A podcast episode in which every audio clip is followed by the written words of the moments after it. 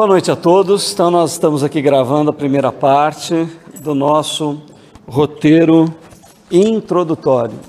Olha, novamente eu quero agradecer a vocês porque tem sido maravilhoso para mim preparar o curso. Né? Esse roteiro é novo, então eu estou preparando esse material porque eu não tinha ele organizado dessa forma. E olhar as coisas que eu vi durante toda a semana para conseguir trazer para vocês a essência do que a gente vai explorar tem sido uma experiência tão rica. Inclusive, assim, me deu uma, um impulso muito grande, uma vontade muito grande essa semana de estudar matemática e geometria, que são áreas que eu não tenho habilidade nenhuma, mas assim, de assistir os vídeos que eu assisti e de ver a capacidade que os homens tiveram, né? Eu assisti um vídeo sobre Galileu, por exemplo, ele estudando o movimento e tentando calcular o movimento, né? Há tantos anos atrás, e eu hoje não consigo fazer o que aquele homem fez em 1500 e pouco. Então eu, eu, eu senti necessidade, né? Eu falei, poxa, eu, ainda quero, uh, quem sabe adiante, poder estudar essas coisas, então, é maravilhoso. Agora, assim, eu, quero, eu espero passar para vocês a parte que nos interessa, que é a parte filosófica que está por trás disso tudo, né? A beleza da descrição da natureza e o que, que a física que, que a ciência tem, tem se deparado ao lidar com a realidade. Né? E hoje, se der tudo certo, a gente deve chegar até a eletricidade, que são as equações de James Clerk Maxwell, que foi a pessoa, o gênio, na verdade, o que ele fez é comparado ao que Newton fez. Ele conseguiu desenvolver a teoria toda da, do, da, da do elétrica e magnética. Né? E depois desse período, nós vamos entrar numa, num período de muita hum, agitação na área da física, que é onde novos modelos atômicos foram desenvolvidos e a teoria da relatividade apareceu e em seguida a física quântica. Então é aí o ponto que nós vamos chegar, dando uma olhada. Depois nós vamos voltar para olhar o que significa a modernidade e a pós-modernidade. Aí até eu quero abordar um pouquinho da, da questão das doenças. É interessante nós percebemos que cada período da história gera um tipo particular de enfermidade. A enfermidade não é uma coisa objetiva, não é uma coisa. Né? Então, não é, depende de vírus e bactérias, é, não é só isso. Então, nós vamos entender que a pós-modernidade tem gerado algumas doenças próprias dela. Aí sim, nós vamos retornar para o nosso Rio Amazonas, que é a nossa área, que é a espiritualidade, né? Nós vamos voltar para lá é, na, no animismo e vamos ver depois panteísmo, uh, um pouquinho de mitologia, entrar no monoteísmo, enfim, aí a gente vai seguir o curso até chegar no nosso período. acho que vai ser uma grande viagem, uma grande aventura.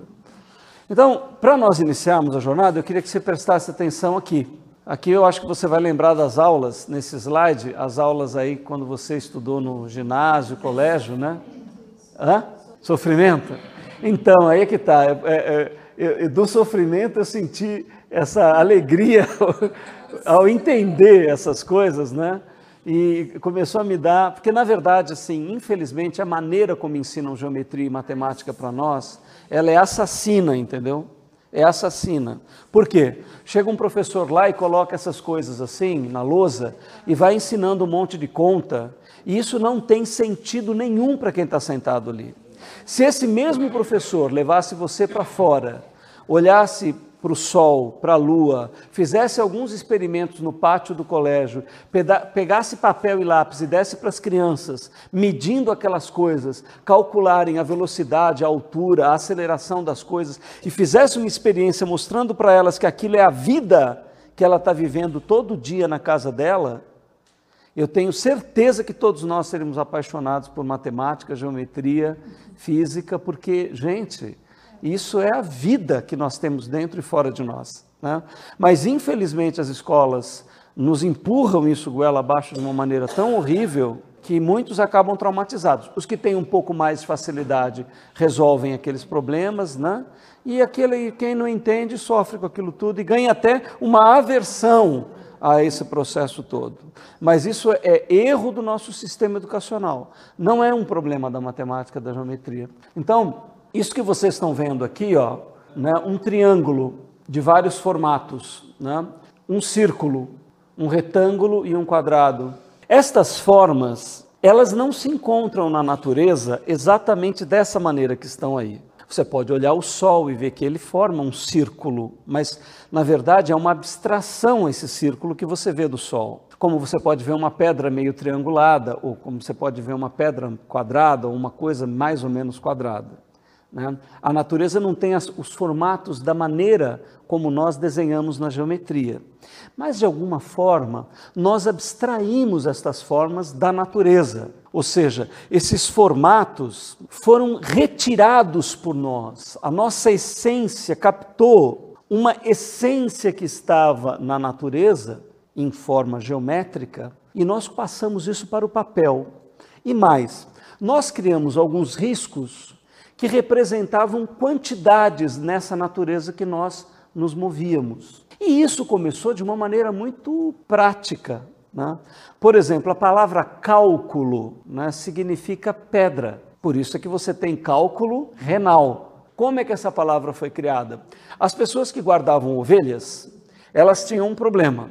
Quando elas soltavam as ovelhas do, do, do curral, né, da, da, do lugar onde elas eram guardadas, elas iam e eles, quando elas voltavam, eles queriam saber se alguma tinha sido perdida, se eles tinham pego alguma mais de um outro guardador de ovelhas, etc. Para fazer isso, eles começaram a pegar um saquinho e a colocar pedra para cada ovelha que saía. Quando elas voltavam, eles retiravam as pedras e via se tinha sobrado ou faltado alguma pedra. Então, isso, essa colocar pedra é que era chamado de cálculo. então foi assim que nós começamos a fazer contas e a tentar nomear a natureza. Agora, veja, quando você enxerga isso daqui, ó, quando nós, né, abstraímos esta forma da natureza e quando nós fizemos um risco e chamamos aquele risco de um número, e o número 1, número 2, número 3, número 4, quando nós começamos a notar que havia distâncias entre nós, e nós começamos a medir aquelas distâncias num determinado padrão, quando nós fomos percebendo que essas distâncias eram percorridas num determinado tempo, e que você podia ir em direção a isso mais rápido ou mais lentamente, então você podia estar acelerado mais acelerado ou menos acelerado, e que isso era uma relação entre o tempo que você demorava para chegar, e que na verdade isso era também um deslocamento, e que também havia, poderia haver um determinado ângulo quando você se deslocava. Quando, por exemplo, quando você empurra um bloco de pedra que está num lugar, você não consegue empurrar ele horizontalmente, mas você empurra ele com uma angulação com determinado ângulo vertical. Nós começamos a perceber essas coisas, que a natureza funcionava assim. E começamos a criar relações matemáticas entre uma parte e outra, entre o ângulo que existia numa determinada abertura, entre o círculo e um raio que ia do centro do círculo até a ponta. E quando nós percebemos que um círculo retirada a metade dele ele se comportava como uma onda, ou seja, se eu pegar essa onda e virar ela para cá, ela vira um círculo. Nós começamos a perceber que estudando o círculo, nós conseguimos estudar determinadas coisas que estavam na natureza. Como, por exemplo, se estivéssemos numa montanha ou num prédio e estivéssemos numa determinada posição olhando para um determinado ponto, que isto formava um triângulo que tinha um determinado grau onde tinha um deslocamento e onde tinha um tempo. Ou seja, de alguma maneira nós começamos a perceber que a maneira como a realidade era montada tinha uma proporção, seguia uma certa regra.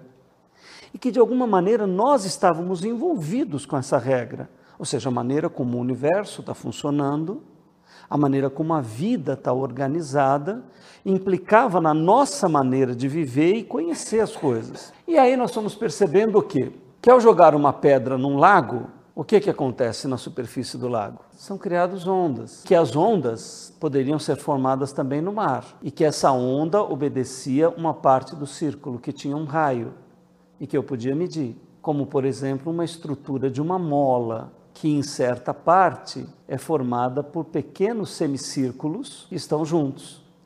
Isso chegou a tomar uma proporção tão grande que eu poderia entender que, na verdade, havia essa mesma relação entre um pequeno círculo na, nas águas de um lago até um planeta orbitando em redor de outro, como, por exemplo, aqui o Sol e a Terra orbitando ao seu redor, formam uma figura geométrica. E a Lua orbitando ao redor da Terra também. E quando eu olho alguma coisa, na verdade, a ótica do meu olhar obedece a um ângulo, tem um tamanho, uma abrangência, e eu poderia começar a fazer cálculos com isso. Ou seja, eu percebia que a natureza recebia uma ordem. Essa ordenação criava determinadas leis, que eu, você e todos nós estávamos submetidos a este mesmo conjunto de leis. Por exemplo, o cálculo vetorial, que é um campo da física, ele estuda um meio. Por exemplo, esta onda está se propagando no meio que é a água, como por exemplo o som se propaga no ar. E ele lida com determinadas uh, uh, quantidades escalares, ou seja, nós percebemos que as coisas tinham massa, que elas tinham uma determinada temperatura e os meios podiam ter uma determinada densidade. A densidade da água é diferente da do gelo. O vetor, velocidade, linear, aceleração, força, velocidade de rotação. Ou seja, nós começamos a ver que a natureza obedecia a leis profundas e que nós tínhamos a capacidade para entrar no espírito dessas leis. E essas leis estavam envolvidas com a nossa vida, com a maneira como a nossa consciência se relaciona com o todo. E o que, que é? Quem organizou? O que que essas coisas, como elas se organizaram? Então, por exemplo, vou falar uma coisa para vocês. Se nós partirmos do pressuposto, não sei, se você tiver uma concepção de que Deus está em um lugar e que o universo é uma matéria que Deus arrumou em algum lugar e criou as coisas, você vai olhar para isso de uma forma. Se você considerar que não há Deus nenhum e de que isso é apenas uma matéria que surgiu e se organizou dessa maneira por coincidência, você vai olhar para isso de uma maneira. Agora, se você tiver a concepção de que este ser na verdade, não está em nenhum lugar, mas que por ser infinito, ou seja, por estar em todos os lugares, por ser onipresente, onisciente, por, por ele ser o todo, esta realidade toda só pode ser orgânica, ou seja, ela na verdade é o tecido do ser ou deste ser. Então isso me dá um terceiro olhar completamente diferente. Ao estudar uma onda, uma montanha, uma árvore, um bloco de mármore ou as células e os átomos da matéria, se eu tenho a concepção de que esse ser é infinito e tudo é formado da própria pele, do próprio ser dele, ao olhar para essas coisas e entrar dentro delas e ver a beleza e a grandiosidade, eu estou, na verdade, estudando o organismo desse ser, uma parte do organismo desse ser. Ou seja, nesta visão, eu estaria em contato com um universo biológico, com um universo que é o organismo de um ser infinito. Eu sou um organismo dentro deste organismo. Todas as coisas são compostas por esse ser. Então, é uma maneira é, de olhar para todas essas coisas de forma completamente diferente das outras duas onde Deus está separado em algum lugar e a matéria é uma coisa que, que ele manipula, e quando eu não acredito em Deus de forma nenhuma, e para mim é só matéria, ou quando tudo isto é o organismo de um infinito ser, no qual o meu organismo e o organismo da natureza estão completamente conectados, interconectados. Ok? Não sei qual é a maneira particular que cada um vê, mas nós temos essas formas. Nós vimos no nosso encontro passado Newton, né? Vimos que ele foi um fenômeno maravilhoso, humano, porque após ele nós tínhamos as ferramentas para conseguir calcular exatamente como a Terra circulava em torno do Sol, como um corpo caía na Terra.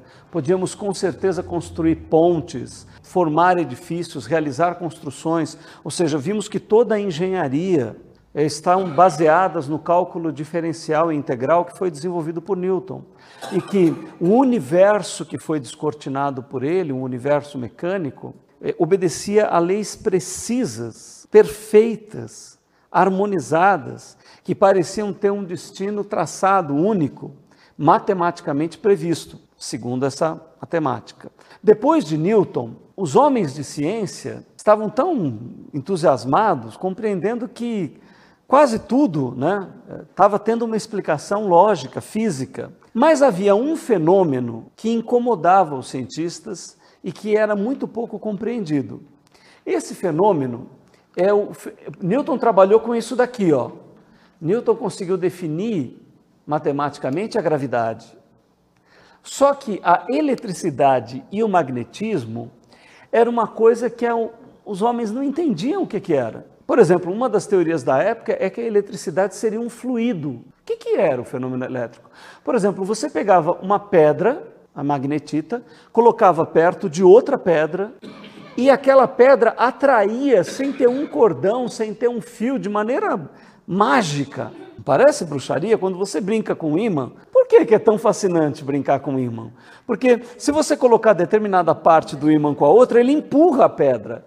Mas você empurra e a outra pedra se movimenta, você não vê nada entre as duas coisas. Então o pessoal falava, é o magnetismo. Essa palavra magnetismo, ela foi panaceia para um monte de coisa. Os homens achavam que tinham efeitos fluídicos, que passasse aquela pedra curava a pessoa. Muita coisa foi vendida como magnetismo revolucionário para que poderia curar doenças, fazer cabelo crescer e etc. Né? O magnetismo era uma coisa misteriosa. Né? Isso era um fenômeno. E um outro fenômeno, que era menos conhecido ainda, era o fenômeno da eletricidade. Eles sabiam que alguns peixes, alguns animais, quando eram tocados, davam uma descarga muito forte, pulava a pessoa, eh, às vezes até morria por um determinado tipo de peixe. Peixe elétrico tem em muitos lugares da, da Terra, né? Então eles entendiam esse fenômeno, era estudado desde os gregos, tanto o magnetismo quanto a eletricidade. Mas havia uma total escuridão acerca disso. Ninguém sabia explicar o que era isso. Como é que uma coisa atraía ou empurrava a outra. E é aqui que começa uma revolução gigantesca que mudou para sempre a história de como nós enxergamos as coisas. Por quê? Porque foi através da eletricidade, e depois nós vamos ver lá no final com o, o James Clerk Maxwell, quando ele define as, as leis elétricas, né? nesse trabalho ele descobre uma velocidade, que é uma constante do universo. Quer dizer, no trabalho dele, ele descobre a velocidade da luz e a velocidade da luz e mais alguns outros fenômenos vão colocar o homem em direção a novos modelos atômicos e, no final, a física quântica, que vai criar uma grande revolução na maneira como nós enxergamos o universo. Vejam, eu não preciso dizer para vocês a importância da eletricidade. Se você fechar os olhos e imaginar, só tirando dessa sala tudo que é elétrico, e tirando da cidade de São Paulo que é elétrico, ou seja, tudo está envolvido com eletricidade hoje, mas nós vivemos num mundo onde a eletricidade não existia, a, a, manipulada pelo homem da maneira que é. Como é que isso aconteceu? Aqui os aparelhos, olha. Vê os aparelhos que nós temos hoje movidos à eletricidade. Olha, esse daqui, gente, sabe o que, que é? O planeta Terra. Sabe o que, que são essas linhas saindo aqui, ó, em volta da Terra? são o campo magnético da Terra, que protegem a Terra de muitos raios cósmicos e etc. Aqui uma coisa impressionante que os homens descobriram: a bússola. Ou seja, uma agulha magnetizada, não importa o lugar em que você estava, ela apontava sempre para a mesma direção. Uai, o que que fazia? Você estava, parecia bruxaria de novo, você estava com aquela bússola ali, né? é como se alguma coisa passasse pela bússola e alinhasse ela. E o que, que era isso? Ninguém sabia o que, que era isso.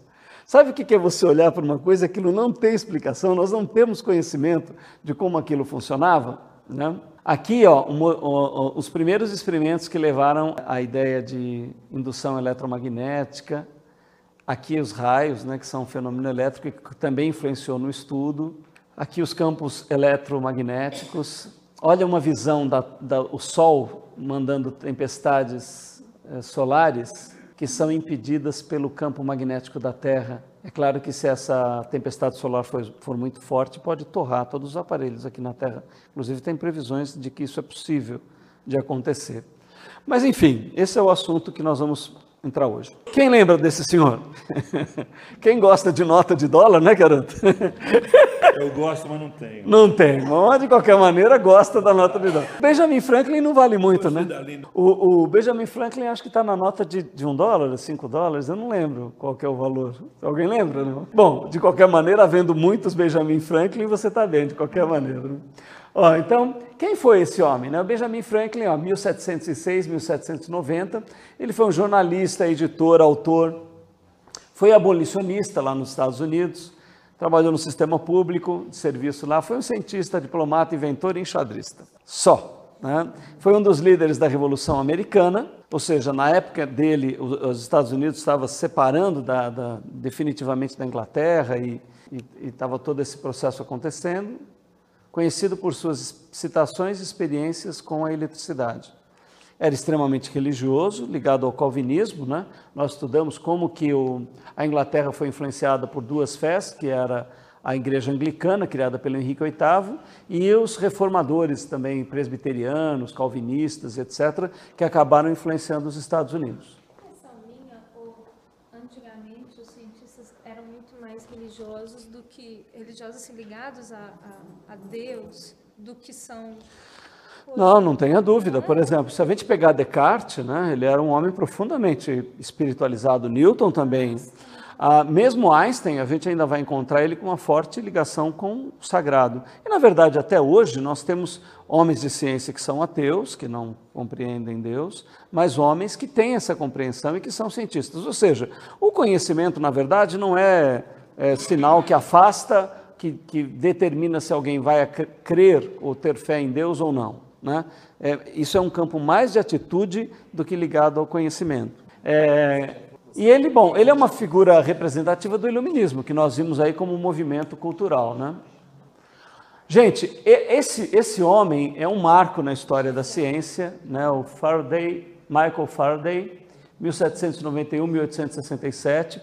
Tem uma história linda a respeito dele, né? Ele era uma pessoa que trabalhava trabalho simples, não era um acadêmico, não tinha tido um histórico ligado a uma formação científica, mas ele frequentava as palestras de ciência da Academia de Ciências de Londres.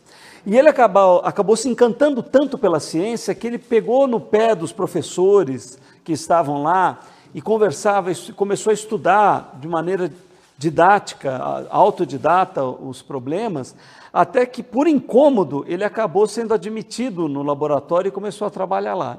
Esse homem se revelou um dos maiores gênios é, científicos daquele período. Né? Ou seja, ele influenciou em várias áreas da ciência. Ele não dominava muito a matemática, ele tinha, como Benjamin Franklin, uma visão muito simples da matemática.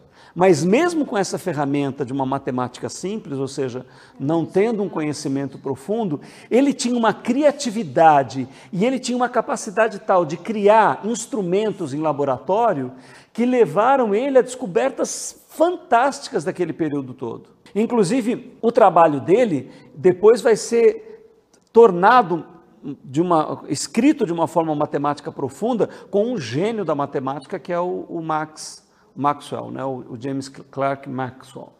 Então, o, o Faraday foi, para vocês terem uma ideia, físico e químico inglês, considerado um dos cientistas mais influentes de todos os tempos. Suas contribuições mais importantes, seus trabalhos mais conhecidos, tratam dos fenômenos da eletricidade, eletroquímica, magnetismo, mas Faraday também fez diversas outras contribuições muito importantes na física e na química. Bom, o que, é que nós vamos tocar nesse nosso tópico? Superação. Superação no sentido de irmos além da mecânica clássica de Newton, vamos ter mais revoluções. Isso está ligado a relâmpagos, eletricidade, corrente elétrica, estática, magnetismo, campo eletromagnético e indução eletromagnética. Então vamos ver como isso aconteceu. Benjamin Franklin identificou em 1748 as cargas positivas e negativas da eletricidade. Ou seja, ninguém sabia que a eletricidade tinha essa polaridade. O Franklin foi o cara que conseguiu determinar isso. Né?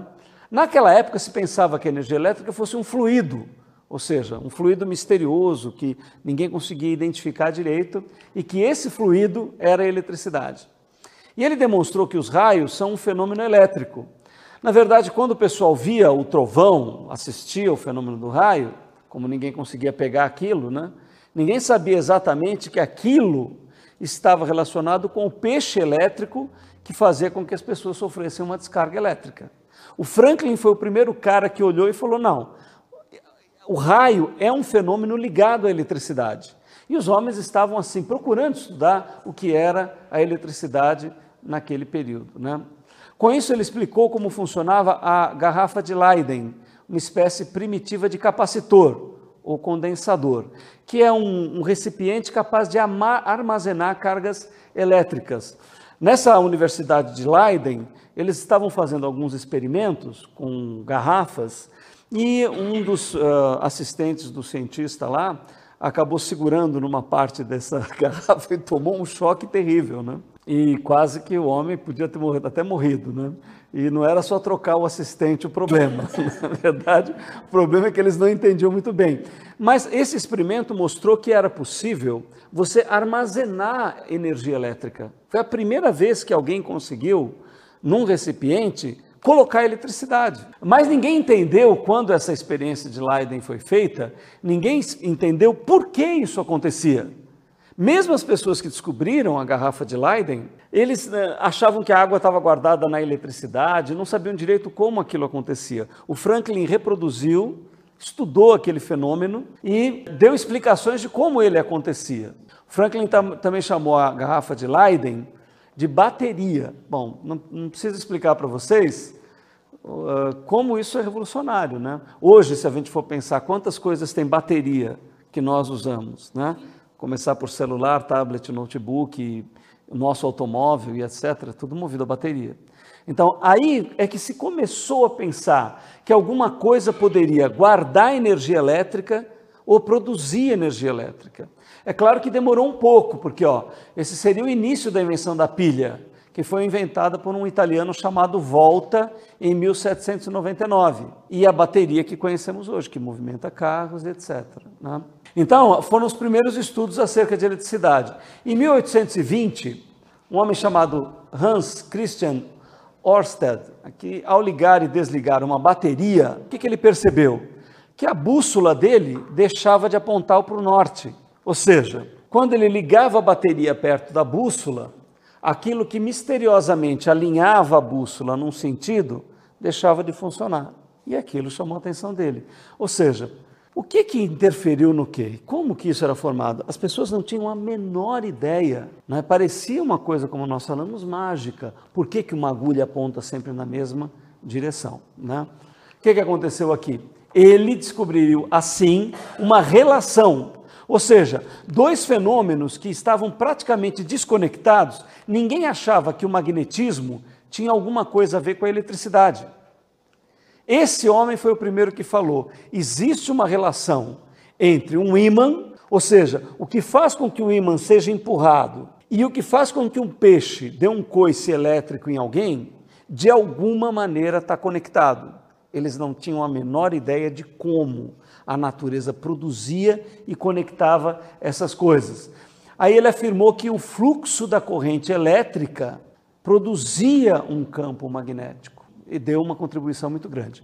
Vamos fazer um intervalo, tomar um cafezinho, levantar um pouco, circular. 15 minutos a gente volta para continuar com a eletricidade. Olha, então, retomando a segunda parte do nosso roteiro, que, que aconteceu, né? A partir da, dessa descoberta, ou seja, que uma corrente elétrica produzia um campo magnético, o Faraday, que já estava trabalhando, pegou essa ideia e levou para o laboratório. E ele levou para o laboratório, reproduziu a experiência da bússola e como ele era um físico, como é chamado, experimentalista, ou seja, um cara que tinha uma grande capacidade imaginativa. E assim, é interessante nós percebermos isso. O que, que é a capacidade de imaginação? Falei para vocês que a matemática do Franklin e do Faraday não era uma matemática avançada para a época, né? Claro que perto de réis mortais como nós, a matemática deles, né, nem a de Galileu, a gente hoje eu consigo entender o que, que ele fazia. Mas ele é, era um físico experimentalista, ou seja, ele tinha capacidade imaginativa. Foi que nem, por exemplo, eu vi um vídeo essa semana onde o astronauta estava na Lua e soltou aquela famosa pena com o martelo e as coisas caem simultaneamente. E ele então, de lá da lua, diz: o senhor Galileu realmente estava certo. E aí eu estava comentando agora com Éder algumas coisas. Por exemplo, como que o Galileu imaginou sem ter vácuo, porque um, um elefante e uma pena caem juntos no vácuo. Galileu não tinha condição de criar o vácuo para poder imaginar isso. Mas vocês sabem o que, que ele fez? Os experimentos que ele fazia, ele fazia numa torre famosa, a Torre de Pisa. Então ele imaginou o seguinte: que se ele pegasse uma bigorna e um martelo e amarrasse os dois, ou seja, pegasse uma corda e prendesse a bigorna junto com o martelo, o martelo vai cair mais lento do que a bigorna, não é isso? Se ele vai cair mais lento, se ele soltasse uma bigorna sem nenhum martelo preso e soltasse a bigorna com o um martelo, esse martelo ia frear um pouco a queda da bigorna. Então a bigorna que estaria sem o martelo ia chegar antes no chão. Ele subiu na torre soltou e isso não aconteceu. Ou seja, olha a capacidade imaginativa do cara. Ele falou: não, mas se, se, se a bigorna é mais pesada, e o, se eu soltar a bigorna e o martelo, a bigorna vai cair, ela é mais pesada, ela cai primeiro, o martelo cai mais lento. Se eu amarrar os dois, o martelo vai segurar um pouco a bigorna. Se eu soltar uma bigorna do lado sem o martelo, ele não vai ter o freio da, da a bigorna não vai ter o freio do martelo. E o cara consegue fazer uma experiência dessas, né? Como ele também é, estudando o que? O movimento dos corpos. Aristóteles tinha afirmado que o que era mais pesado caía antes na Terra. Durante mil anos, o pessoal tinha pensado isso continuamente. Quando ele levou os acadêmicos todos da universidade no topo da Pisa e soltou dois objetos de pesos diferentes e eles chegaram junto, o pessoal, mesmo vendo aquilo, não acreditou. Então, o que eu queria dizer para vocês, né? O, o Faraday, por exemplo, ele tinha essa capacidade imaginativa assim de uma maneira espantosa e depois outros faziam cálculos profundos do que ele tinha imaginado. Quando nós chegamos, por exemplo, na teoria da relatividade, vocês vão observar uma coisa: a matemática que praticamente explica a teoria da relatividade, ela é do Fitzgerald e também do Lawrence, que eram físicos e matemáticos da época. O Einstein usou a matemática do Lorentz para desenvolver a ideia da relatividade. Só que o Lorentz, que escreveu matematicamente a teoria da relatividade, ele tinha uma mente formada por Newton para olhar a natureza, a mente da mecânica clássica. Ele escreveu matematicamente a relatividade, mas não conseguiu enxergar ela. Olha que coisa incrível, né? O que, que é nós estarmos com a nossa mente condicionada por algo, né? Nesse sentido, amar religião não é boa. Nesse sentido, amar uma mente que não tem flexibilidade não é boa, porque ela deixa de conseguir olhar as coisas porque a mente já está formatada. Você já pensou o que significa, por exemplo, você ter uma mente viciada pelo teu pai ou pela tua sociedade de que você não tem valor nenhum, de que você é uma pessoa inútil, de que você é uma pessoa incapaz? De como a nossa sociedade hoje cria valores artificiais para dizer para você que você não é o mais bonito, o mais forte, o mais belo e nem vai ser nunca, colocando uma série de ídolos inalcançáveis em formato de corpo, rosto e etc. E o quanto que essa ideia, entrando profundamente dentro de nós, pode criar depressão, vazio, incapacidade de viver, falta de alegria de vida? Então, o que nós estamos vendo aqui né, se aplica a muitas esferas da nossa existência, da nossa realidade. Eu estava conversando com a Fátima e ela trabalha com dança. Ela estava falando: olha, o movimento de uma bailarina, quando gira, uma reprodução do movimento da Terra girando no espaço. Ou seja, as mesmas leis estão relacionadas. Né? Nós poderíamos estudar física e matemática com futebol, com dança na escola, fazendo com que os movimentos fossem trazidos para a sala de aula e vivenciados, estudados de uma outra forma. Né? Uma, um bailarino que tiver uma profunda consciência corporal, a Fátima estava dizendo que determinadas culturas formam a criança desde pequena para ela ter uma consciência corporal de maneira tal que ela consegue suspender a pelvis, erguer o corpo de tal forma que de, só determinados bailarinos de determinadas regiões, formados desde pequeno com essa concepção do corpo, conseguem girar e se manter no ar mais tempo do que o outro, por uma consciência do movimento e por uma condição de manipular o corpo, de ter uma consciência corporal do movimento. Então eu pergunto para você, qual é o poder da nossa consciência, se ela for devidamente alimentada, devidamente formada, né? Nós conseguimos explicar matematicamente determinadas coisas, mas entender o significado delas é outra uh, visão completamente diferente. Como eu estava falando para vocês, se eu tenho a visão de um Deus que está fora do universo e que pegou, arranjou uma matéria para formar as coisas, eu enxergo uma fórmula matemática de um jeito. Se eu tenho uma visão de que Deus não existe, que aqui é um aglomerado de matéria que se formou com o tempo e com as leis de pressão, temperatura e etc., eu olho uma fórmula matemática de outro jeito. Se eu tiver a visão de que há um ser infinito, orgânico, e que tudo que nós estamos dentro é pele e tecido desse ser, e eu também sou tecido orgânico de um grande organismo cósmico no qual tudo está inserido, eu olho a fórmula matemática e os fenômenos da natureza de outra maneira. Né? E talvez seja essa consciência que nós estamos tentando buscar aqui vendo isso. Então, bom, reproduzindo o princípio de Oster, Faraday deu um passo a mais e publicou um trabalho que chamou Rotação Eletromagnética, onde elaborava os princípios de funcionamento do motor elétrico. Gente, esse homem fez movimentar o primeiro motor elétrico do mundo. E é uma pena, a gente está sem. É, o filme que eu trouxe, o computador está um pouquinho desatualizado, ele não vai é, conseguir passar, mas na próximo encontro, me lembrem de eu passar esse filme. Né? É fascinante você ver o primeiro motor. Oi? Está na nuvem. É, eu vou colocar na nuvem, né? Se você quiser entrar lá e dar uma olhadinha, mas é incrível, né? Você vê assim uma, uma vareta é, se movimentando circularmente através da, do magnetismo e da eletricidade. Então foi o primeiro motor elétrico. Você imagina que hoje liquidificador, tudo que você vê aí é baseado no, no que o Faraday desenvolveu naquele laboratório. Né? Incrível, o primeiro motor elétrico do mundo. Continuando nesse mesmo tópico, em 1831, observando as linhas formadas pela limalha de ferro, em uma folha de papel colocada sobre um ímã, o Faraday propôs o conceito de linhas de força. Gente, esse cara conseguiu. O que é um físico instrumentalista?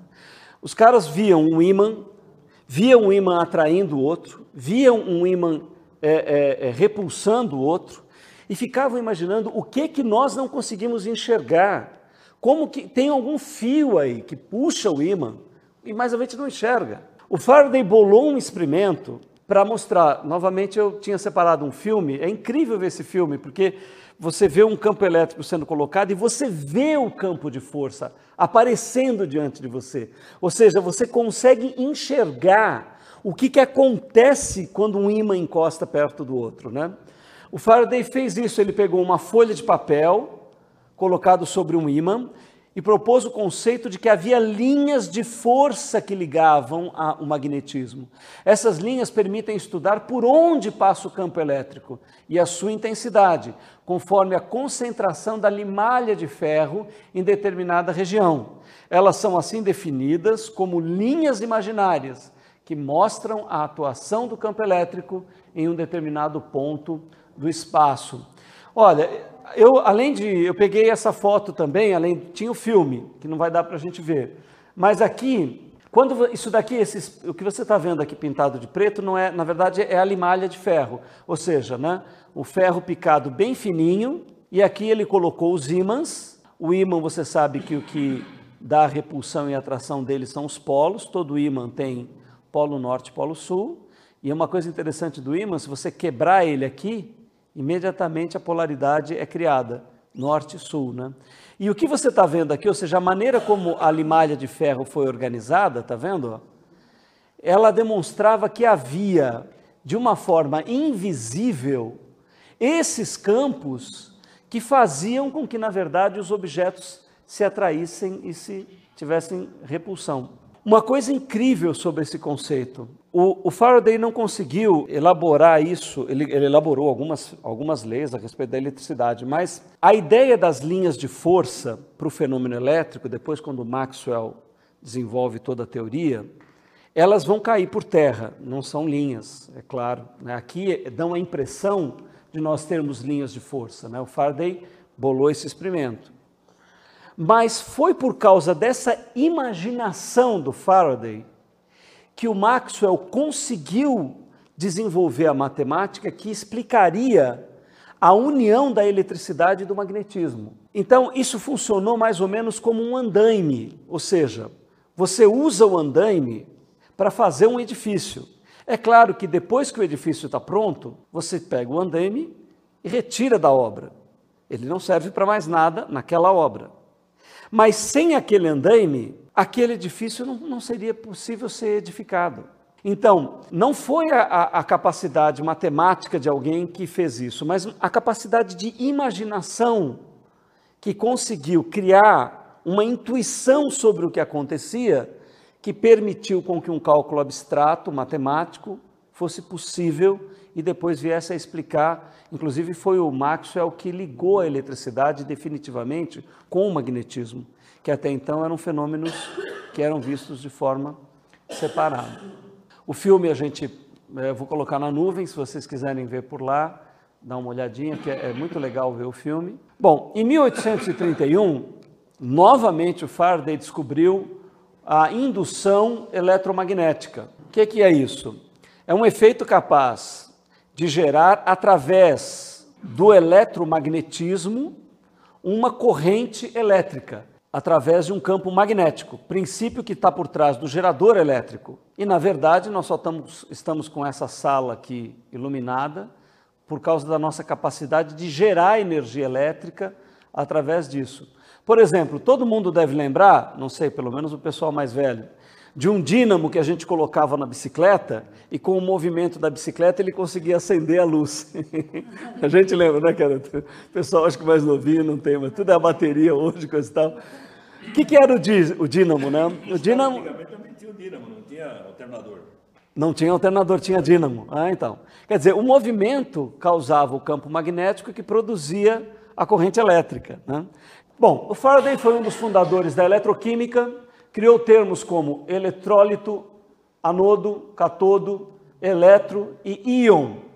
Tudo isso veio da imaginação criativa de uma pessoa que originalmente nem podia estar na Academia Científica de Londres, mas que pela insistência e entusiasmo dele ele conseguiu entrar. Não tinha formação acadêmica para estar lá, né? Mas o professor que dirigia a academia, vendo o entusiasmo e também a capacidade dele, acabou admitindo ele no laboratório. Ele vinha de uma família pobre, Faraday, e ele acabou desenvolvendo, se tornando um dos maiores cientistas. Além disso, né, o Faraday não, não para por aí. É, em 1853, aqui uma curiosidade, estava explodindo em toda a Europa aquela mesa de Ouija. Lembra? Sabe aquela brincadeira do copo que o pessoal. Agora teve uma onda em São Paulo aí, de uma brincadeira desse tipo, colocar o copo e você ter frases montadas, pessoas põem todas a mão em cima do copo e o copo se movimenta.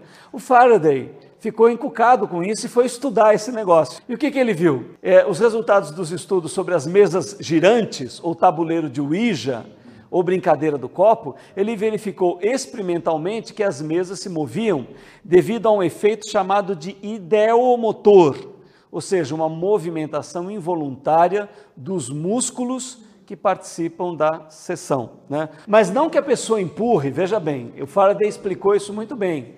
Não é que você tenha a intenção de empurrar, você tem um fenômeno muscular que está ligado ao impulso elétrico e que acaba movimentando, sem que você queira, o copo. Até hoje esse é um fenômeno dito espiritual e tudo mais, e a gente respeita, sem dúvida nenhuma. Mas o Faraday mostrou que existem movimentos involuntários que acabam movimentando o material. E aqui né, a gente vê uma coisa antiga, mas que está no princípio, ou seja, energia elétrica produzida por indução magnética, experimentos lá do Faraday, que são os nossos a energia eólica, né? E aqui, ó, uma peça bem conhecida nossa que está em todo o poste aqui de São Paulo, que é o transformador elétrico, né? Que faz o rebaixamento da tensão que vem para poder chegar na nossa casa em 110, 220. Oi. Uma coisa que eu acho incrível, talvez a gente nem perceba, né? Mas essa energia que a gente está recebendo agora aqui, ela está sendo, ela tá sendo é, fabricada agora. Ela está sendo gerada agora, não tem nenhum tipo de armazenamento nela. É verdade. Ou seja, fabrica e É. acende aqui. Gente, é nós- é. vai para o transformador. Nós não temos a uma coisa que a gente não sabe muito bem, né? Mas assim, nós não temos nenhuma grande bateria fora de São Paulo que fica armazenando a corrente elétrica para depois passar para as nossas casas. A linha de transmissão é contínua, né? É, e tem períodos que a cidade usa muito pouca energia elétrica e períodos que nós precisamos muito da energia, né? E, pois não, quero outro. Uma matéria semana passada na- no Discovery sobre o Tesla.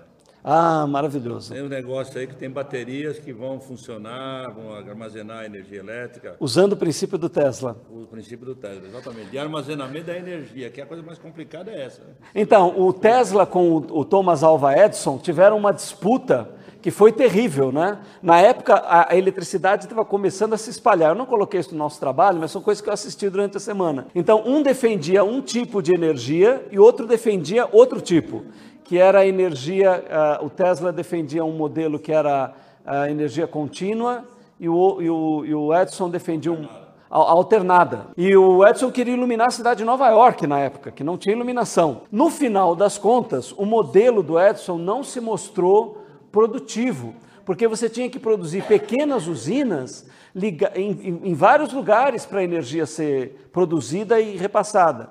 E o modelo do Tesla foi o que foi realmente aprovado. Então, assim, são gênios, coisa maravilhosa que aconteceu nesse período. Mas, enfim, agora nós chegamos no homem, porque na verdade, assim, todos esses trabalhos que aconteceram, né? Que contaram com gênios como Ampère, né, que ah, desenvolveu determinadas leis sobre a eletricidade, outros desenvolveram sobre o magnetismo, eram fenômenos que vinham ocorrendo de forma paralela. Não havia uma clareza ainda total da ligação do magnetismo com a eletricidade, ou pelo menos ninguém conseguia demonstrar matematicamente como que essas coisas estavam realmente ligadas. E aí nós precisamos de um gênio humano como o Maxwell, que esse sim era um dos ma- matemáticos mais avançados da época dele. Ele, com uma matemática impressionante, conseguiu descrever o que era realmente os dois fenômenos e mais. Ele conseguiu ligar os dois fenômenos matematicamente, explicando toda a lei que regia o eletromagnetismo, como foi chamado a partir de então. Quem foi esse homem? Ah, outra coisa curiosa, né? Ele foi o primeiro cara, o Maxwell, a produzir uma foto colorida, ou seja, a capacidade de se reter cor através de uma estampografia, de- da transmissão de uma imagem para uma placa. É, bom, ele é de, 80, de 1831, ele morre muito precocemente, com 40 e poucos anos o Maxwell morre. Foi um físico e matemático britânico, mais conhecido por ter dado forma final à teoria moderna do eletromagnetismo, que une eletricidade, magnetismo e ótica, óptica. Esta é a teoria que surge das equações de Maxwell, assim chamadas em sua honra, e porque foi o primeiro a escrevê-las, juntando a lei de Ampère, modificada por Maxwell, a lei de Gauss e a lei da indução de Faraday. Maxwell demonstrou que os campos elétricos e magnéticos se propagam com a velocidade da luz. Na verdade, ele inclusive descobriu a velocidade da luz. Ele apresentou uma teoria detalhada da luz como um efeito eletromagnético, isto é, que a luz corresponde à propagação de ondas elétricas. Guardem bem isso daqui, porque este feito que o Maxwell faz aí comprovava teorias que se tinham sobre a luz, que até então elas eram idealizadas, mas não havia confirmação de cálculo acerca disso. O Maxwell comprovou que a luz era onda, só que Infelizmente ou felizmente, a próxima revolução vai começar com essa confusão. Quando em 1905 Einstein ganha o prêmio Nobel, ele não ganhou o Nobel por causa da teoria da relatividade. Ele ganhou o Nobel por causa da comprovação do efeito fotoelétrico. Nós vamos ver isso daí. Aonde ele mostrava que a, a luz não era onda, que ela era partícula. E aí criou-se uma grande confusão na física, porque com essa matemática poderosa foi demonstrado em 1864 que as forças elétricas e magnéticas têm a mesma natureza. Uma força elétrica em determinado referencial pode tornar-se magnética e, se analisada noutro, vice-versa. Ele também desenvolveu um trabalho importante em mecânica e estatística. Ele estudou a teoria cinética dos gases, como os gases se movimentam e descobriu a distribuição de Maxwell-Boltzmann. Seu trabalho em eletromagnetismo foi a base da relatividade restrita de Einstein. E o seu trabalho em teoria cinética de gases, fundamental ao desenvolvimento posterior da mecânica quântica. Então vocês imaginem o que, que esse homem desenvolveu em matemática, né? Para ele conseguir ligar todas essas coisas. Dá uma olhadinha aqui na continuidade. Chegamos àquele que teria a capacidade de formular toda a matemática que explicaria os fenômenos elétricos, magnéticos. As equações de Maxwell. Toda onda tem uma velocidade determinada, que depende do meio que a propaga. Uma coisa interessante que eu vi num filme: você vê um surfista ali parada no mar esperando a onda, né? E quando a onda bate, não sei se vocês já, já, repararam, né? A onda, ela não leva o surfista. O surfista sobe, a onda passa e ele desce no mesmo local. Há uma lei que diz que a onda, ela, ela apenas conduz energia e não carrega matéria. É um princípio de quem descreve a teoria das ondas. Aqui, a gente tem algumas leis que foram descritas e vai ser interessante por causa do problema da luz lá na frente. Em águas profundas, a velocidade da onda depende da aceleração da gravidade e do comprimento da onda, o tamanho dela. No ar, a velocidade das ondas sonoras depende do ar, bem como da densidade do ar para a propagação da onda. Veja bem, qual que é o problema que isso na frente vai determinar? O Sol não está explodindo lá, muito distante? Nós não recebemos o raio do Sol aqui na Terra como luz solar? se a luz vem de lá até aqui e se a, a, toda onda precisa de um meio para se deslocar, o que, que existe entre o Sol e a Terra para que essa onda caminhe? Ela caminha sobre o quê? O vácuo, né? Tá, isso é agora. Antes, a resposta dos cientistas não era essa, porque eles não conheciam o vácuo no espaço. É, e, na verdade, se fosse o vácuo, por toda a matemática demonstrada aí, o Sol não chegaria na Terra, porque ela precisa, é, é, a onda precisaria de um meio para vir para cá sendo onda.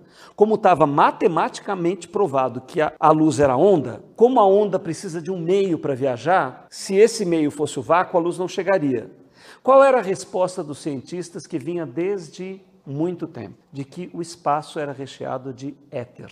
Mas, gente, olha, quando eu falo do éter para vocês, vocês imaginam que tinham estudos que demonstravam o que era o éter, como ele se comportava, tudo isso estava solidificado na física. O éter era uma coisa totalmente real e a luz só chegava na Terra por causa do éter. Só que, e estava provado matematicamente que a luz era onda. Quando um cara chamado Michelson desenvolveu um aparelho chamado interferômetro, através de uma combinação de espelhos e de raios, ele iria fazer uma medição para medir exatamente o éter, que era uma coisa totalmente sabida pela ciência, ele só precisava de um aparelho para medir, só isso, nada mais. O éter era um velho conhecido. E o Michelson, o Michelson era um cara perito em fazer instrumentos de alta precisão e ele desenvolveu um instrumento incrível. Só que quando ele girou o interferômetro dele, ele ficou extremamente decepcionado, criticou a si próprio o aparelho, trabalhou mais 40 anos aperfeiçoando o aparelho que ele julgava que estivesse errado, porque o aparelho não mediu nada. Esse camarada morreu acreditando no éter e achando que o aparelho dele não tinha sentido nenhum. Esse aparelho e essa experiência, junto com as, as transformadas de Lorentz, é que vai levar o Einstein a desenvolver. Até tem uma piada que o professor de física conta num dos programas lá que eu vi a respeito disso, que ele fala o seguinte, que a física tem muitos mitos. Um dos mitos é que como o aparelho do Michelson provou que não havia éter, o Einstein foi obrigado a desenvolver a teoria da relatividade para explicar como é que a luz chegava até na Terra. Mas para vocês terem ideia, olha como é que está aqui. Ou seja, o Maxwell acabou com uma matemática poderosa pro, provar que realmente a luz era onda. E o éter então se encaixava com isso perfeitamente. O Maxwell estudava as constantes universais. Vamos entender o que é uma constante universal e qual a sua importância. Quando Galileu tentou achar o que, é, o que era a força que atraía os objetos para a Terra, e depois, quando Newton, com a matemática dele, consegue mostrar isso, tudo isso está relacionado ao homem começar a encontrar determinadas constantes da natureza. Ou seja, haviam determinados números, determinadas eh, ordens numéricas, determinados fenômenos que aconteciam em todos os lugares, independente da pressão, da atmosfera, da temperatura etc. Eram constantes universais. O Maxwell trabalhava com essas constantes. Por exemplo, o que você está vendo aqui é como Newton conseguiu explicar a trajetória da Lua ao redor da Terra. Ou seja, se você notar aqui, nós temos um círculo, a distância da Lua até a Terra vai formar um raio. Quando eu empurro esse círculo para frente, que é o círculo da Lua, ela ganha uma velocidade, e como é um, um círculo, ela tem, se eu criar um, uma, uma, uma, uma, posição aqui na esfera, ela vai formando ângulos, ângulos de 90 graus. Então você tem uma velocidade angular que movimenta a Lua ao redor da Terra. Na formulação da lei universal da gravitação dos corpos, que tem poder de explicar o movimento de todos os corpos, Newton dependeu de descobrir qual era a força constante que atuaria sempre neste fenômeno. Essa força foi chamada de constante da gravitação universal dos corpos, ou, em, nome, em homenagem a ele, constante de Newton. Segundo esta lei, a força de atração entre dois corpos, ou seja, a força de atração da Terra e da Lua é diretamente proporcional a cada uma de suas massas. Ou seja, quanto maior a massa, maior a atração. Se tem uma massa dobrada, atração dobrada. E ela é inversamente proporcional à distância que separa, ou ao quadrado da distância. Ou seja, quando a distância dobra, a força de atração decai. Né? Ou seja, com isso, ele conseguiu encontrar a constante da gravidade, com esta fórmula aqui, que, que vocês e eu não conseguem. Foi a fórmula basiquinha, só multiplicar aqui, dividir, etc. No caso da rotação da Lua, é interessante notar que, como a velocidade não está em linha reta, né? ou seja, como a Lua não caminha assim, mas ela caminha em círculo, tem que levar em conta o momento angular para podermos falar numa velocidade que ocorre em ângulo, né? que é uma velocidade diferente da retilínea. Então, isso é uma constante, ou seja, alguém consegue encontrar um número que está presente em tudo que acontece naquele fenômeno. Nós vamos suspender. Eu ia passar um filme de como os caras acharam a constante elétrica. Né? É bem engraçado esse filme, porque eu, eu gosto de ver a física experimental, porque eu tenho muita dificuldade em, em conseguir imaginar as coisas matematicamente. Mas quando eu vejo as coisas funcionando, você vê uma beleza ali e os caras abstraindo números daquilo. No próximo encontro, a gente apresenta esse filme e os outros dois, para quem não puder acessar a nuvem, para nós é, vermos como é que a coisa funciona na prática e no laboratório. Agora, nós vamos para a nossa novela é, global e eu queria que vocês vissem que o nosso capítulo de hoje está emocionante. Quais são os personagens de hoje da nossa novela global? Primeiro, nós temos uma coisa bem atual. Além disso, 95, você vai ver um momento em que 95% da vida, você lembra que a nossa vida já estava mais ou menos organizada no planeta. Pois muito bem, caprichosamente a natureza elimina com 95% da vida na Terra. Você quase suspira e morre nesse momento da nossa novela, porque parece que tudo ia acabar, parece o fim. Pangeia, ou seja, surge um novo continente, e enfim, os nossos amigos Dino. Você tem um Dino em casa? É, o Fred Flintstone tinha. E aqui a vida retorna ao seu ritmo. Então, nós vamos hoje do 51 e 17 até o 59, que é nesse nosso capítulo. Deixa eu voltar aqui e colocar o nosso filme para carregar. Eu queria abrir agora para a gente conversar um pouquinho, antes de trocar algumas ideias. O pessoal tem me escrito sempre na nuvem falando que esse momento de troca tem sido muito importante para eles. É, então, eu queria pensar com vocês. Né? A primeira coisa, assim, as três colocações que eu fiz inicialmente, há um conceito dentro de mim que me leva a olhar as coisas de determinada maneira. Por um lado, isso é bom, porque permite com que eu construa coisas através da minha imaginação. Por outro lado, se eu fixo determinadas ideias, parece que eu também não consigo ver as coisas de outra maneira se elas se apresentam de outra maneira. Então, por exemplo, quando eu digo que um ateu, quando olha para a natureza, ele vê as fórmulas matemáticas e os objetos da natureza de uma maneira que uma pessoa que vê um Deus separado da criação dele, ou seja, Deus tendo um corpo estando em algum lugar e ele tendo usado uma matéria para criar o um universo que é fora dele. Ou quando eu digo que olho para tudo e vejo um grande organismo no qual eu estou dentro, sendo também um organismo, é difícil talvez não ter uma posição acerca disso, né? E também é perigoso com que nós, através de uma posição definida, não consigamos ver a realidade de outra maneira. O que, é que vocês acham disso? Ah, eu vejo assim que tudo se conecta na natureza, tudo.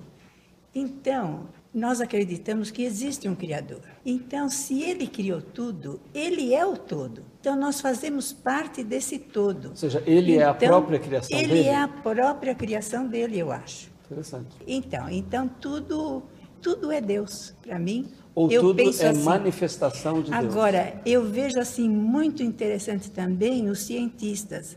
Eles, embora sejam ateus, alguns, uma parte deles. Embora sejam alguns sejam ateus, mas eu acho que a beleza do, do, do conhecimento deles, a, maneiras como, a maneira como eles querem chegar a tal ponto do conhecimento, eu acho que eles se chegam assim a Deus perfeitamente. De uma outra forma. De uma outra forma. É realmente uma abordagem. Alguém gostaria de comentar isso? Não, é, um dia eu conversei com um cidadão que é ateu puro, né? Uns anos atrás. Estava no avião, ele explicou o seguinte: para ele é muito simples. Deus é uma conveniente teoria para as pessoas explicarem aquilo que elas não conseguem explicar.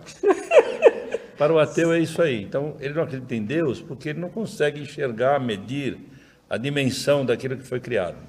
E para ele, tudo é uma, um simples acaso que começou, né? Só que quando você usa a racionalidade e olha para o universo, as coisas estão toda arrumadinha, organizada, cronologicamente no tempo, o tempo dos dinossauros, vai e volta. Você viu ali que nem no filme a vida praticamente extinta da Terra. Exatamente, exatamente. Quer dizer, já é difícil a vida é. acontecer num planeta. Ainda ela chegar a 5%, parece que tudo ia acabar e de repente tudo se reconstrói. É uma coisa fascinante. E ainda é o seguinte, ele diz o seguinte, a incapacidade do homem de criar vida, além das formas conhecidas. Então, para aquele que é crédulo, né, ou que acredita que há algo, não vamos falar de Deus, mas seria impossível que as coisas todas se combinassem se analisar a probabilidade, por exemplo, então a probabilidade de as coisas se combinarem de uma forma criar uma vida inteligente como a nossa é muito remota.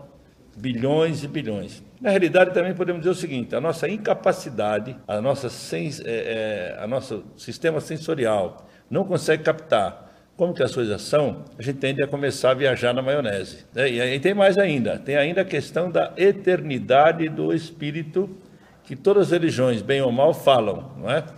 Os espíritas falam disso, os católicos falam, os, os evangélicos também falam.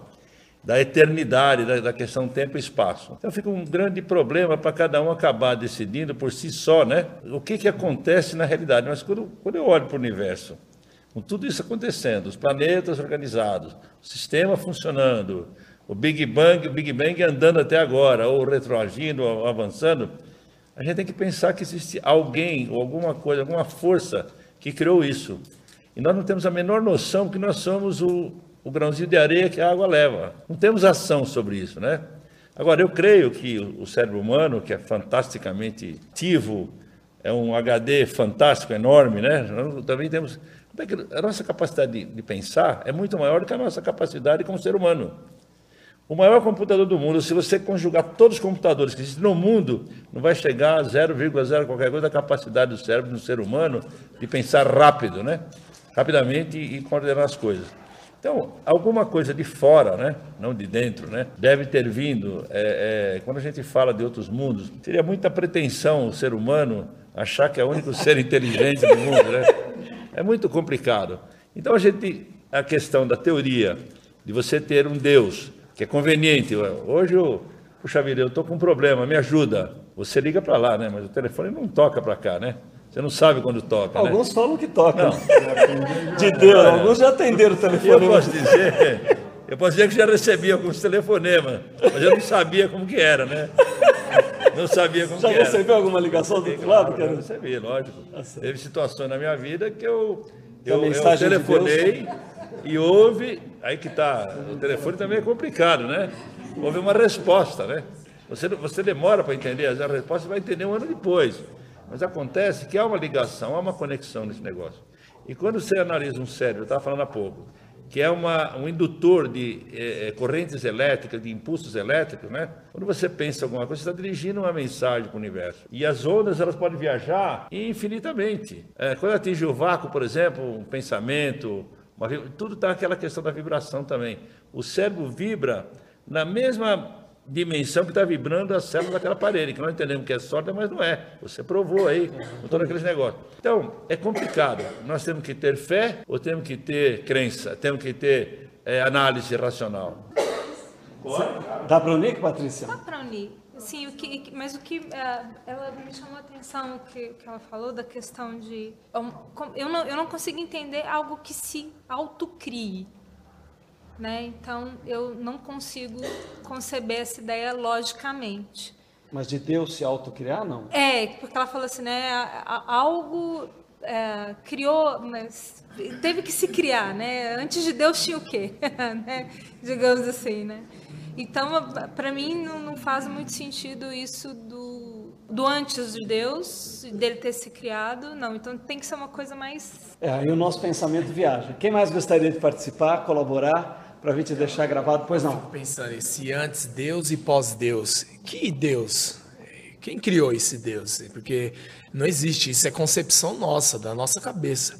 Eu penso muito igual o que Aroto falou assim, eu, não que eu pense igual, mas há uma conexão com o que ele falou, com que ela falou, tudo está conectado. Por exemplo, é, quando a gente não consegue mais é, dizer, não, a gente quer arrumar explicação para tudo. Quando a gente não acha explicação, a gente cria um Deus de acordo com a nossa conveniência e fala: não, isso aqui é com Deus. Eu não vou mexer com isso, porque se eu mexer com isso aí, isso aí é coisa do sagrado. Eu estou desrespeitando. Então eu só posso ir até aqui. Mentira! Se você pudesse ir além, você ia falar: Deus, coisa nenhuma. Eu posso ir além, eu vou. Agora, como você não pode, você cria um Deus, cara, que é uma espécie de fantoche que você manipula a seu favor, né? Pró ou contra. Então você acha que Deus deixou a estrada aberta para gente? Então, e esse Deus, o que é Deus? Quem que é? Porque a nossa mente limitada, ela que concebeu esse Deus muito limitado. Então, você vê um cientista que se denomina ateu, o que, que é um cara ateu? Se você, eu já vi relatos de, de cientistas que falou, cara, como é que eu vou conceber esse Deus mesquinho e pequeno que abençoa um, amaldiçoa outro, como sendo um Deus real, sendo que eu experimento é, é, diretamente, igual esses iluminados aí, e isso é contato puro com Deus, só que não é um Deus que eles conceberam, é um Deus que eles descobriram, que eles conseguiram se conectar, que eles se integraram a Ele. Deus como a lei. A, é, é, a lei. Eles deixaram de ser eles, essa entidade mesquinha, e se harmonizaram com o todo. Então eles se diluíram no todo e eles mesmos. Quem sou eu? Sou nada, cara. Mas a grandeza desse Deus faz eu ser tudo. Agora, esse Deus mesquinho que a gente concebe, essa coisinha de, ah, não, ó, isso aí é pecado você ficar falando isso aí, cara. Viaja, isso. Ou seja, né, parece que há uma, uma humanização de Deus. Ou seja, é, nós criamos um Deus, cria, a, a nossa imagem. E nós tentamos encaixar esse Deus na visão de um Deus verdadeiro. Quem mais gostaria de participar? Pois não. Isso era importante. É, em tudo isso aí tem um fator que se repete ininterruptamente. O ser humano, a vida, o que quer que seja, sempre está evoluindo. E se nós analisarmos desde lá de trás, o tempo dos dinossauros até o momento de hoje, dos celulares e tudo mais, não podemos dizer que isso é só criação do homem. O homem também não teria essa capacidade se essas pessoas, Leonardo da Vinci, Maxwell, todo esse pessoal, não tivessem recebido ideias, sabe lá da onde? Como é que o Davi um dia se de desenhar um helicóptero há 600, 500, 600 anos atrás? De onde ele tirou isso aí? Será que ele viu uma abelha, qualquer coisa assim? Quer dizer, então, além de uma capacidade é, genética, tem uma intuição algo, que essa capacidade que, genética abre. É, e também tem mais. Por exemplo, determinados animais se modificam organicamente em função do ambiente onde vive. O homem, de repente, pode ter sido um peixe no passado, que veio para a terra, começou a aprender a respirar, a guerra virou pulmão. Mas fora isso, tem uma lei que parece inexorável, que é a questão da evolução. Isso não está sob nosso controle. O homem evolui mesmo que ele não queira. A história prova isso aí. Guerras, extermínios e tudo mais, né? O homem continua evoluindo. Alguns casos, é, podemos ter uma evolução ruim, mentes ruins, maléficas e tudo. Mas a, a, não é uma questão de mal ou bom, mas sempre está evoluindo. E parece que nós não conseguimos deter esse processo aí. Exatamente, é o processo do desenvolvimento. Silvio, só assim, não sei se eu soube passar o raciocínio que, uhum. me, que me vem assim. Sim por exemplo, esses homens, eles é como se essa agulha magnética deles estava o tempo todo, eles se, eles se dispuseram, eles se abriram para essa para essa lei superior, eles se conectaram com isso. Então eu creio que é, cada ser humano tem essa espécie de agulha magnética. Quando você consegue é, sintonizar isso, é, você sintoniza de tal forma que eles, como esses caras descobriram isso? Isso é uma intuição, é inexplicável uma coisa dessa. Então, a pessoa, ela meio que. Todo ser humano tem essa agulha magnética, só que tá tudo fora de. tá tudo bagunçado aí está desarmonizado. Então, é, quando o cara entra em contato com o todo, ele, ele vê essa nossa, esse Deus que nós concebemos tão pequeno que ele fala: ah, deixa essas criancinhas brincar com esses bonequinhos deles. E para eles isso não existe, cara. Então eles são chamados de ateus, são chamados de descrentes, mas eles reverenciam o sagrado seriamente mais do que qualquer um que se denomina crente e tudo mais. Por exemplo, Einstein é um homem é, muito espiritual, foi um homem muito espiritual, e ele mesmo fala, ele fala, essas teorias aqui não tem nada a ver, é, os valores vêm de outra região. Isso aqui, ele sabe separar, distinguir as coisas é, que são inalcançáveis por ele. E ele sabe, ele deixa bem claro: isso aqui eu consegui conceber, mas isso aqui não tem nada a ver comigo. Então, o ser humano, quando ele entra em contato com o que é real, com o que é, simplesmente é, essas teorias, essas coisinhas aí, cara, ele começa a ver isso como é, uma espécie de roupagem, ele vai tirando isso. Né? É, talvez é o que a gente esteja chamando de espiritualidade, né? Então vamos lá, alguém gostaria, vamos ajudar, porque o pessoal que está ouvindo tem agradecido as pessoas que fazem perguntas. Falou, olha, eu às vezes não estava entendendo, aquela pessoa perguntou, poxa, estimula o pessoal a participar, entendeu? Alguém mais gostaria de gravar uma colocação, uma dúvida, uma questão que possa estimular? Posso Você falar mais uma coisa? Ma... Pois não, quero. Tem o famoso descerrar das cortinas, que é a morte, né? Aí é que está um tema complicado, né? Bem interessante. A morte é o fim, é o começo, é o recomeço, né? Eu posso falar com quase 69 anos de idade que eu assisti muitas coisas na minha vida estranhas, né? Em que a razão não explicaria certas situações. Mas eu creio firmemente que o espírito, a alma, como a gente queira, ele realmente é imortal. Qual é a mecânica que funciona? Se vai, se volta, se reencarna, se não importa. Mas eu acho que há essa, essa ligação nossa, nossa, do espírito, com esse, com esse sistema, é, vamos dizer, espiritual que existe, pode ser, esse pode não ser o nome certo, nós estamos inseridos dentro desse contexto. A gente não sabe qual é o nosso papel nessa peça, mas nós estamos nesse teatro aí. Maravilha. Alguém ajuda mais um pouquinho? Alguma colocação? Não existe vida sem morte. Não, não existe, existe, vida, vida sem, sem morte. morte. E por conta disso a gente tem que morrer todo dia.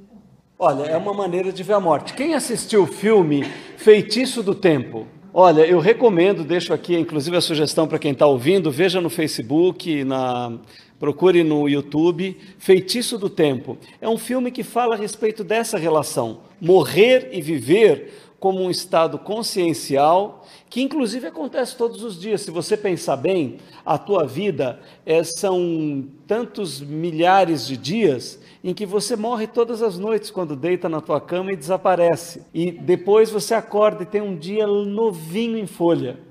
Para você poder ocupá-lo de uma maneira maravilhosa. Esse filme conta isso. Inclusive o ator, ele se vê num dia que se repete. Ele tenta se matar nesse dia e ele não consegue se matar. A primeira reação dele no filme, sabe qual é? O instinto. Ele, ele vai atrás de todas as mulheres da cidade, como ele não morre, como ele, ele tem consciência de que ele passa para o dia seguinte e as pessoas não, não sabem, ele descobre o que cada garota gosta, conquista todas as garotas, transa com todas elas. Só que chega uma hora que ele enche a paciência de transar com aquela mulherada. Aí ele pega e assalta um banco, porque ele sabe o momento exato que o cara deixa o saco de dinheiro lá, ele passa e pega. Aí ele gasta o dinheiro naquele dia, mas chega uma hora que cansa também de gastar tanto dinheiro e de transar com tanta mulher. Aí tem uma garota no filme que ele tenta transar, mas essa menina tem um princípio dentro dela. Ela não dorme no primeiro dia com o cara. Só que ele não tem o segundo dia. Aí ele fica doido, ele faz todas as estratégias para transar com aquela mulher, é a única que ele não consegue transar, e no final é a única que ele realmente deseja. Bom, o filme vai se desenrolando e depois ele começa a perceber uma coisa: que ele pode usar o tempo daquele dia que se repete para aprender escultura, para aprender música, para ele saber, como ele sabe o dia é o mesmo sempre, ele sabe onde as pessoas vão morrer engasgada, então ele vai lá e salva aquela pessoa. Ele sabe onde um pneu vai furar, ele ajuda aquelas senhoras. Ou seja, depois de muito tempo, ele começa a usar aquele dia dele para fazer coisas maravilhosas. E ele consegue viver um dia perfeito. Um dia onde todas as coisas são lindas, porque o interior dele aprendeu a olhar a beleza de um dia. E no final ele acaba conseguindo ficar com essa moça. E naquela noite que ela realmente decide, pela primeira vez, ter relações com ele, ele dorme do lado dela. E aí o que, que acontece? Assistam o filme, é fantástico, é um filme muito legal de ver boa semana. Semana que vem nós estamos aqui novamente.